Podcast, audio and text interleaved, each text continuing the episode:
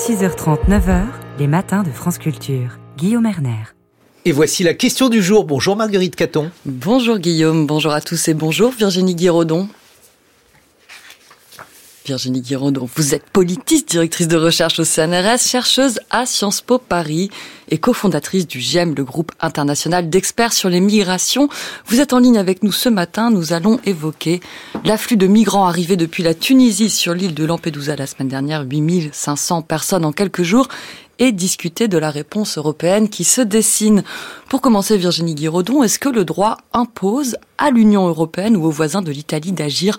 A-t-on le droit de ne rien faire, de laisser l'Italie se débrouiller seule?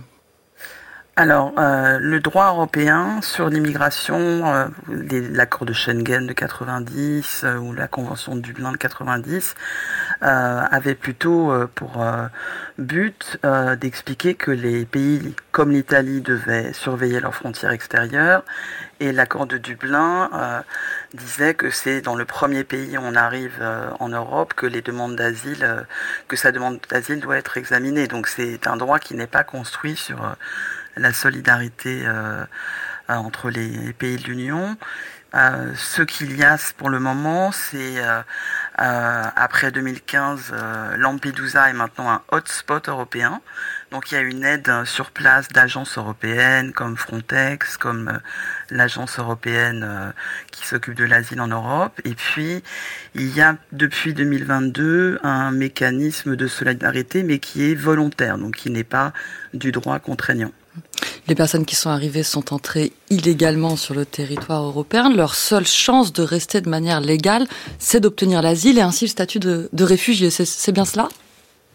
Alors, euh, en théorie, j'ai envie de dire que, oui. Il y a aussi euh, des situations où il va y avoir des mineurs non accompagnés, par exemple, où il y a aussi des personnes qui peuvent avoir un membre de leur famille dans un pays de l'Union européenne qui peuvent aussi... Euh, euh, invoquer cela, mais euh, en pratique, et c'est bien ce qui est déjà dans le plan présenté par euh, Ursula von der Leyen, la priorité de l'Union européenne, de la Commission en tout cas, c'est de renvoyer, de faire un maximum de retours vers les pays d'origine. Ils sont déjà en discussion avec la Côte d'Ivoire, le Burkina Faso, la Guinée et d'autres pays.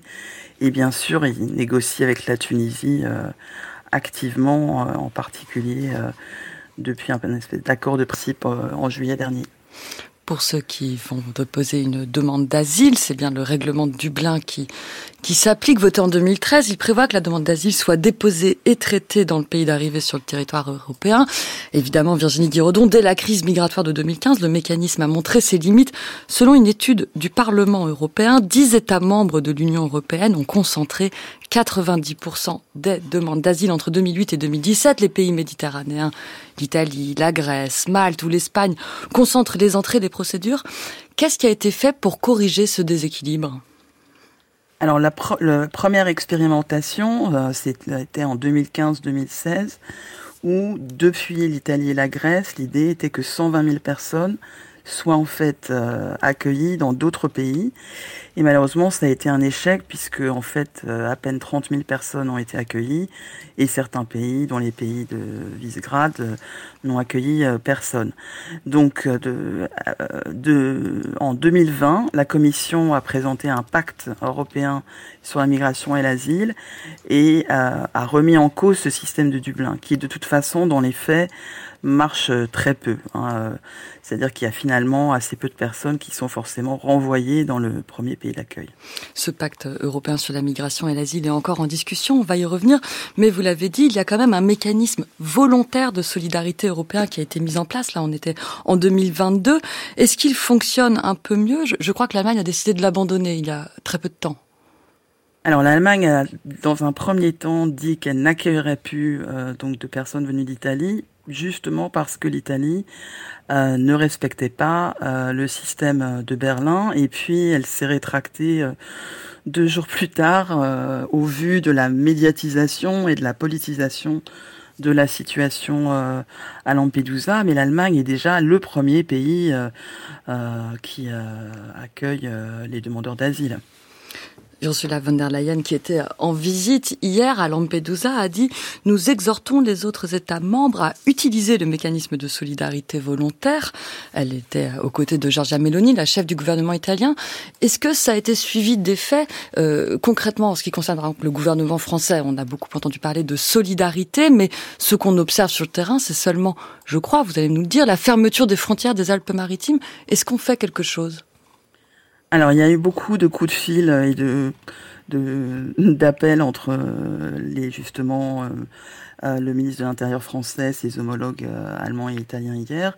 Mais effectivement, depuis 2015, sans invoquer la, la question migratoire, mais plutôt le terrorisme ou, ou la COP la 21, la France a effectivement rétabli ses frontières intérieures Hein, notamment au, sud de la France, entre la, la France et l'Italie, euh, ce qui veut dire que peut-être que la France prendra quelques personnes euh, venues d'Italie, mais de toute façon, on reste sur un, euh, un, processus d'aide non contraignant décidé en 2022 et avec un an renouvelable. Donc c'est pas du tout un mécanisme encore pérenne.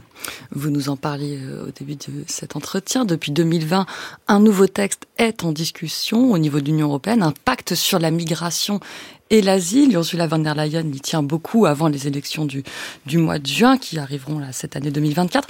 Est-ce qu'on sait ce que contient ce projet, Virginie Guiraudon? Alors c'est un projet de plusieurs centaines de pages avec euh, énormément de, de mesures ce qu'on sait, c'est qu'il y a effectivement euh, euh, des discussions en cours, que tout et que c'est effectivement un enjeu pour euh, Ursula von der Leyen. Mais en tout cas, ce, pacte ne remet absolument pas en cause les priorités de l'Union européenne depuis 30 ans, qui est d'empêcher les départs depuis les pays de transit ou d'origine et de renforcer les moyens comme l'agence Frontex.